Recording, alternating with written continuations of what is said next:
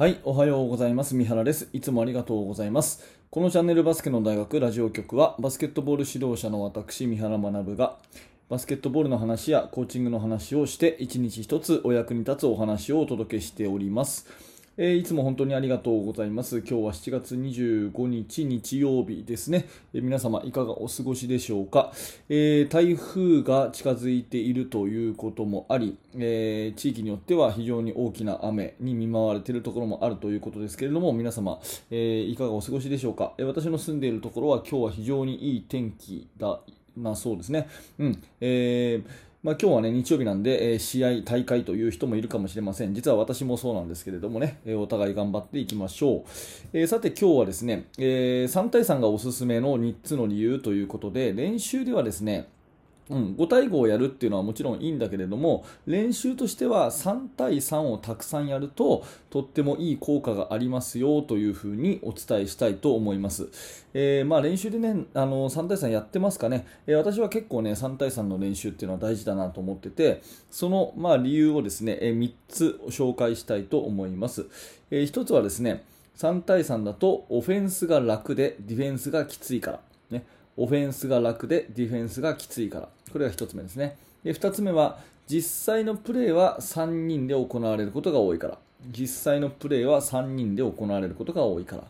え3つ目は、1人がボールに触る時間がたくさんあるから。1人がボールに触る時間がたくさんあるから。ということで、えこれを1つずつお話をしていきます。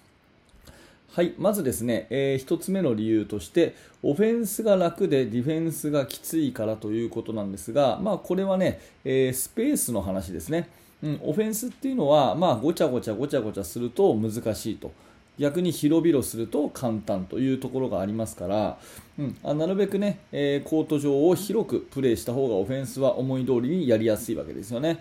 なので、えーまあ、5対5よりも4対4、4対4よりも3対3という方がだんだん人数が減る方がオフェンスは有利になります。なので、何かね、こう狙ったプレーが1つあって、えーその練習通りのことを、まあ、ディフェンスありでもやってみようよというような時には、えー結構この3対3ぐらいでやるとですねオフェンスとしては楽なので、えーいい練習、いいイメージ作りになりやすいと。で逆にディフェンスはですね非常に広いコートのスペースをカバーしなきゃいけないのでそれだけ大変ということでオフェンスはいい動きのイメージを作る練習になるしディフェンスは広く動かなきゃいけないハードな練習になるということで、まあ、人数を減らしてね、4対4とか3対3とかにするっていうのはとってもいい練習方法なんですね、うん、ゲームよりも実際の5対5よりもえー負荷がかかったような状態でプレーすることができると。でオフェンスはかえって楽な状態でプレーすることができるということなので、まあ、5対5の練習もいいんですが人数を減らして3対3でやってみるっていうのはとってもいいというのはこういった理由になりますね。これが1つ目のお話です、え2つ目はですね実際のプレーは3人で行われることが多いということで、まあ、5対5の試合中もですね、えー、大体2人か3人のプレーこれが多いんですね。例えばガードがフォワードにパスをしてフォワードからセンターにパスをしてセンターがシュート、ね、非常に簡単な話ですけど、えーこういうですね3人の連携ね、えーでプレーが成り立つことが多いと。ねえーガードがフォワードにパス、フォワードがセンターにパス、センターがゴール下でシュートとかですね、うんあとは、えーセンターがフォワードにスクリーンをかける、ね、でその空いたフォワードにガードがパスしてシュートとか、まあ、そういうコンビネーションはですね結構こう3人のプレーですね、えボールを持ってる人スクリーンになる人それを使う人みたいなそういう3人の連携っていうのがまあ、非常にね、実際は多いので、3対3をたくさんやっとくと、5対5もとてもスムーズになるということになります。なので、えーまあ、いきなり5対5をやるというよりは、3対3で動きをこう作って、ね、またはその動きに対しての守り方の練習をして、それで、えーゲームに入っていくとゲームの質が上がるんで、まあ、3対3の練習というのはとてもいいですよというそんな話ですね。はいえそれと最後、えボールに触る機会が増えるからということで、まあ、これはね、え人数を減らせば減らすほど1人当たりがボールに触る回数ってのは増えますよね。だから、え5対5よりも4対44対4よりも3対3の方が、えボールを持っている時間がね、え長くなるのでその1対1の個人技能を発揮するチャンスが、まあ、増えるということになります。なので練習としてはねうん、やっぱりその1人当たりがボールを持って、えー、たくさんその個人技を発揮する1対1を仕掛けていくっていう場面が多い方が子どもたち上手くなると思うんで、えー、そういう意味では大人数の5対5よりも、まあ、少人数の3対3にしてボールのタッチする回数を増やしてあげると。いうことは練習で非常にいいことかなというふうに思います。まあ、以上のような、ね、3つの理由で、えーまあ、あの5対5もいいけれども3対3ぐらいで人数を減らして、ね、練習をするのがとってもいいよというそんなお話ですね、えー、もう1回まとめていくと、えー、1つ目の理由としてはオフェンスは楽でディフェンスはきつい練習だからというのが1つ目。で2つ目は実際のコンビネーションプレーはだいたい3人で成り立っているからということ。そして3つ目は1人当たりのボールに触る回数が増えるからということで、えいずれにしてもいい練習かなというふに思うのでどんどん、ね、練習の中で3対3をやってみてください、えー、余談になりますけれども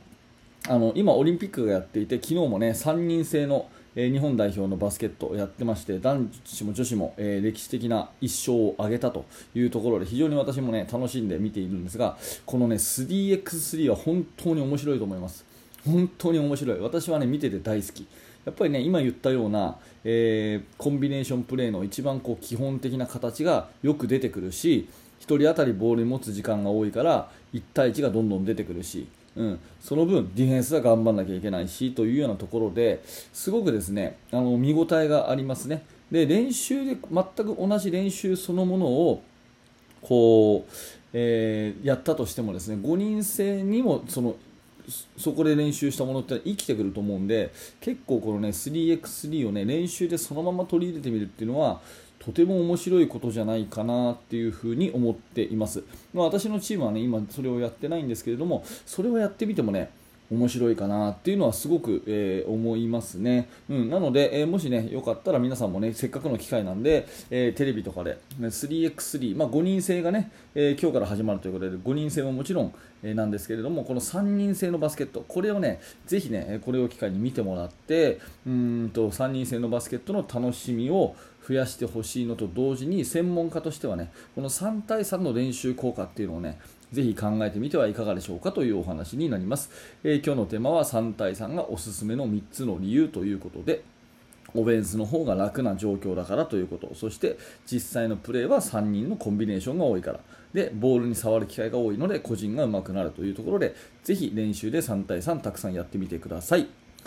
はい、ありがとうございました。えー、このチャンネルはいつもこんな感じで、だいたい10分ぐらいの放送をね、お届けしております。えー、移動しながらとか、家事をしながらとかね、えー、筋トレしながらとか、何かながら聞きで、え気軽に聞いていただければ嬉しく思います。えちょっとでも面白かった、興味が持てたという人は、ぜひね、え高評価のボタン、並びにチャンネルのフォロー、ね、え登録をよろしくお願いいたします。えそして現在ですね無料のメルマガ講座やっております。指導者の方向けに、えメールにてチーム作りについての情報をお届けしておりますので、えもしよかったら、